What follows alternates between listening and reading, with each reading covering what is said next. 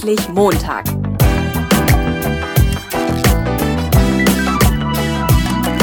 Ein Podcast von und mit Heiko Link.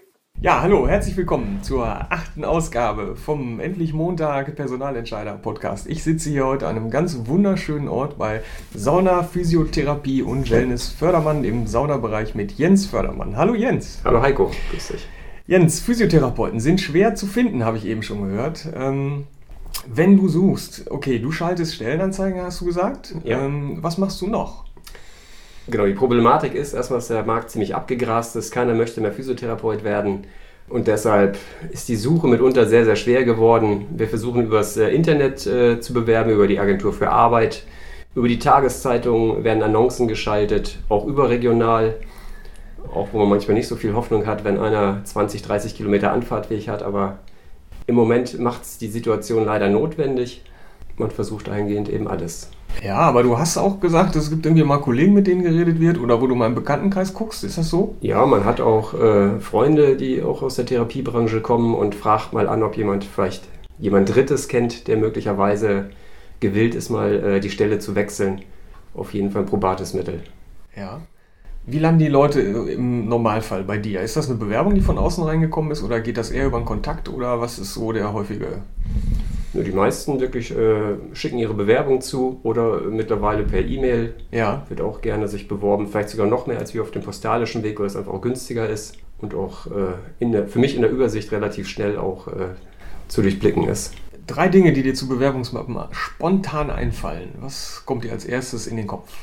Bunte Mappen, äh, prall gefüllte Mappen, mitunter auch mit äh, äh, aus, der, aus der Praktikumszeit, mit vielleicht etwas eher unwichtigeren äh, äh, Zetteln, die da angeführt sind, wie sich der damalige Therapeut geschlagen hat. Das interessiert einen nicht so sehr. Ähm, ansonsten schönes Foto ist immer auch empfehlenswert, würde ich sagen. Ja. Ja. Also bunt ist nicht so, lieber eher schlicht gehalten. Schlicht, oder? genau. Ja. Darum ist es auch, denke ich, übers Internet auch äh, als E-Mail völlig in Ja. Ordnung. Ja. Wie ist das mit Arbeitszeugnissen? Also ich habe selber so ein bisschen so eine Geschichte. Ich habe in meiner Ausbildung war ich nicht so richtig damals mit 18. Das Zeugnis war äh, gerechterweise auch nicht so gut. Ich habe es dann irgendwann nicht mehr dabei gelegt. Ähm, dann durfte ich mir mal beim anderen Arbeitgeber das Zeugnis selber schreiben. Habe ich auch erlebt selbst. Und ähm, in Irland habe ich gearbeitet. Da war es so, da steht einfach nur drin, äh, rufen Sie uns an, der hat bei uns gearbeitet. Punkt.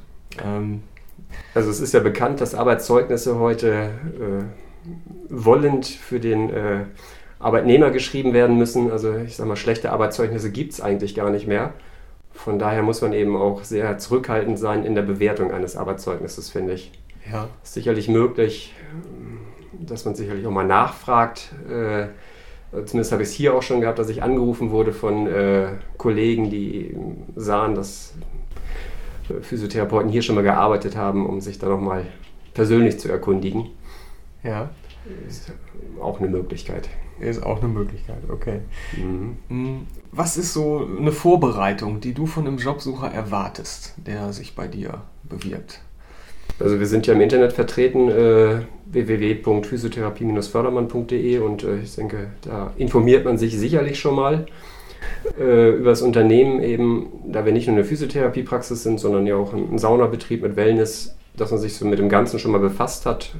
Dann denke ich, äh, was mir auch immer auffällt, äh, dass ein Bewerber auch die Schreibweise eines Namens natürlich, äh, wo man sich bewirbt, kennen sollte. Ja. Auch sowas erlebt man. Okay. Ja. Wirst du angeschrieben wie ein ehemaliges, äh, ein ehemaliger Chef der Brauerei und dann. Aber noch nicht gehabt, aber das, der sollte eigentlich zu Herforder gehen. Aber der ist ja gar nicht mehr da. Okay. Ähm, so ähnlich, aber. Ja, so ähnlich. Nah okay. dran. Ja, gut, ich, ähm, ich weiß Bescheid. Okay. Wie schaffe ich es denn, dass du mich zum Gespräch einlädst?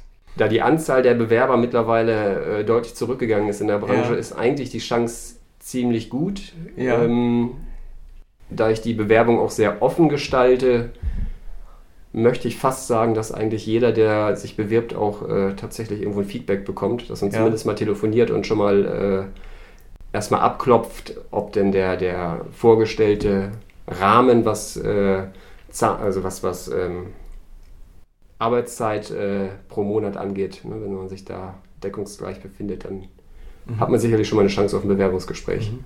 Okay, jetzt sitzen wir beiden zusammen im Gespräch. Du hast mich eingeladen, du hast Interesse. Was, worauf achtest du? Was möchtest du rauskriegen? Was ist dir wichtig? Erst natürlich, wie so der Lebenslauf äh, arbeitsbedingt gewesen ist, ne, wo derjenige gearbeitet hat, was für Stärken er da gehabt hat, also äh, in seinen Therapien, ne, was er da für Interessen hat.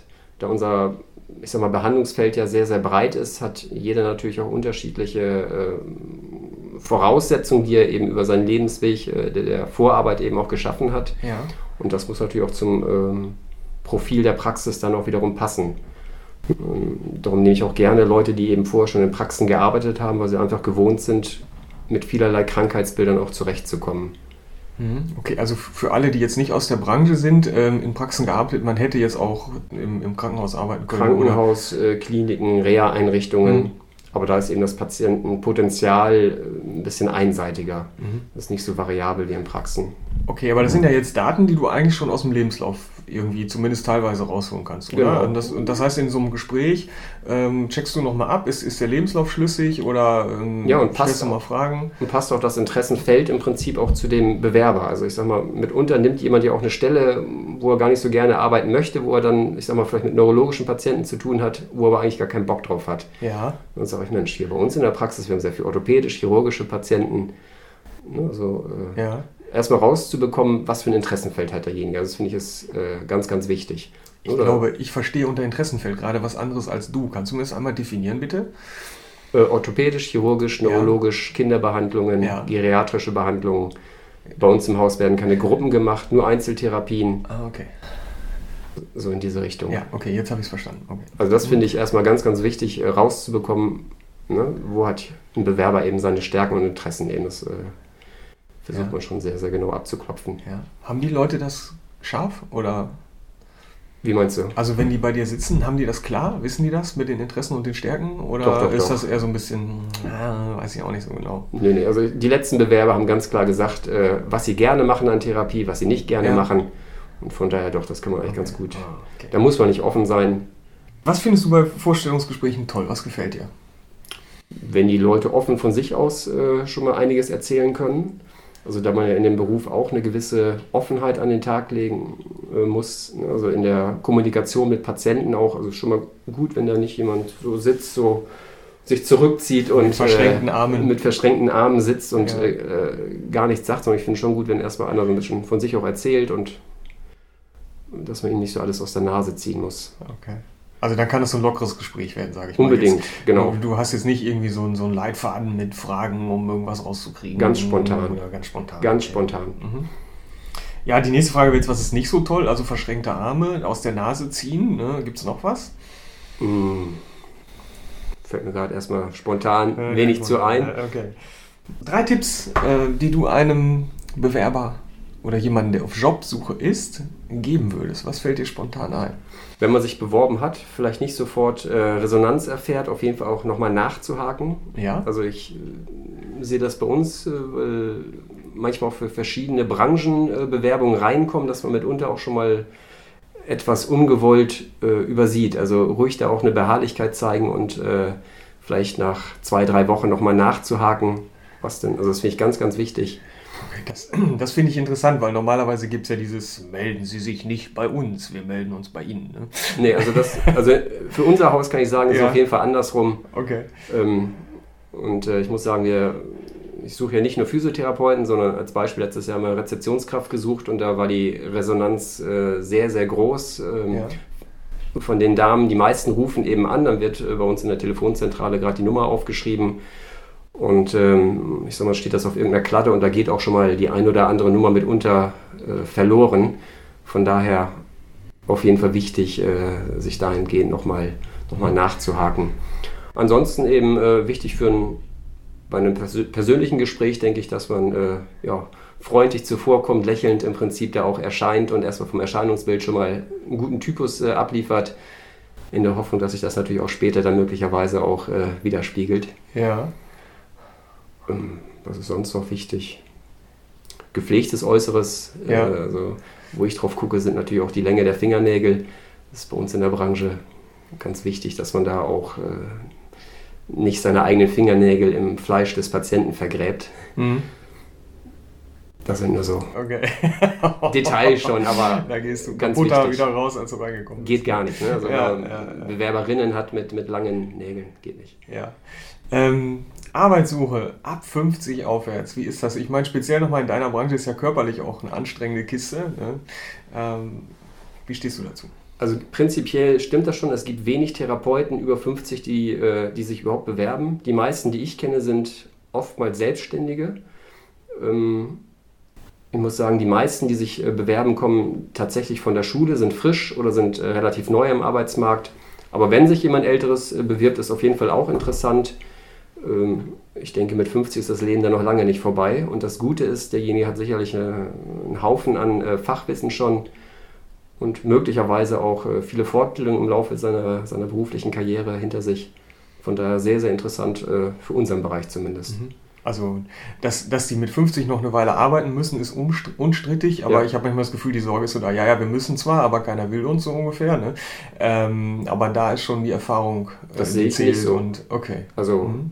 Ich sehe es auch nicht so, ne? aber es ist halt immer. Genau, wer arbeiten will äh, in dem Alter, bei uns in der Branche kein Problem, kriegt Arbeit. Man Okay. muss natürlich auch sagen, es gibt auch Felder, äh, wer mit neurologischen Patienten arbeitet, schon extrem harte, körperlich stark anstrengende Arbeit. Da muss man natürlich auch selber den passenden Rücken für mitbringen. Ja, Gibt sicherlich auch Einschränkungen für den einen oder anderen. ja. Aber okay. prinzipiell, also ich denke, der große Vorteil ist einfach, äh, ja, dass man einfach schon viel in seinem Leben in der Branche mitunter hinter sich gebracht hat und viel Erfahrung einfach dabei hat. Die Leute, mit denen ich bisher so gesprochen habe, haben immer gesagt, wir möchten natürlich hochmotivierte Mitarbeiter haben. Ich gehe mal davon aus, dass das bei dir auch so ist. Motivation äh, ist normal, da brauchen wir gar nicht drüber sprechen. Brauchen wir nicht drüber sprechen, okay. Was macht für dich einen hochmotivierten Mitarbeiter aus? Woran erkennst du den und was könnte in einem Vorstellungsgespräch vielleicht darauf hindeuten, dass so jemand dir gegenüber sitzt? Auf jeden Fall die Motivation zu haben, sich weiter fortzubilden. Wir machen auch betriebsinterne Fortbildung, dass man eben auch äh, neue Sachen annimmt, dass man bereit ist, sich weiterzuentwickeln. Gerade für junge Therapeuten ganz, ganz wichtig. Wenn man natürlich keine Lust hat, sich weiter zu qualifizieren, dann muss ich ehrlich sagen, dann braucht man gar nicht anfangen. Also das ist schon ganz, ganz wichtig. Das ist die Sache mit dem lebenslangen Lernen. So ist es, Ja. genau. Wie sagt man heute, man lernt nicht mehr einen Beruf, sondern die Generation von heute muss drei Berufe lernen wahrscheinlich. Und dazu zähle ich wohl auch äh, Weiterqualifikation. Also keiner kann heute noch einen Beruf erlernen und äh, davon ausgehen, dass er den in 40 Jahren genauso immer noch betreibt. Und das Ja. wird auch bei uns in der Branche ohne Weiterqualifikation nicht möglich sein. Ein steter Weg, den man immer weitergehen muss. Eine kurze Frage noch zum Schluss, Jens. Ähm, ich stell dir vor, du hast zwei Bewerber. Der eine hat relativ kurz immer so seine Arbeitsplätze gewechselt und äh, einer ist schon sehr, sehr lange in, bei dem gleichen Arbeitgeber, in dem gleichen Job. Die beiden möchten zu dir. Mit wem sprichst du zuerst? Wahrscheinlich mit dem, der sich, äh, der die Stellen bisher längerfristig äh, inne hatte, weil wir schon bemüht sind, äh, Mitarbeiter zu finden, die gewillt sind, eben lange Zeit, über Jahre bei uns zu bleiben. Muss auch kein Nachteil sein, äh, hat vielleicht ein bisschen damit zu tun, wo er vorher gearbeitet hat, ob er vom Interessenfeld, also wenn er vorher langjährig in einer Praxis tätig war, ist das, äh, wäre es perfekt. Und wenn ich dann äh, den zweiten Kollegen dagegen sehe, der vielleicht alle eins, zwei Jahre wechselt, äh, kann man davon ausgehen, dass auch wir im Prinzip äh, nur eine, eine kurze Zeit mit ihm erfahren werden. Jens, ich danke dir ganz herzlich für dieses Gespräch. Heiko, danke sehr. Okay, Bis dann. weiter, weiter. Tschüss. Ciao, ciao.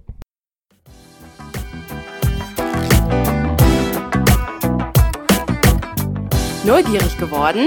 Dann gibt es weitere Informationen auf www.endlich-montag.net.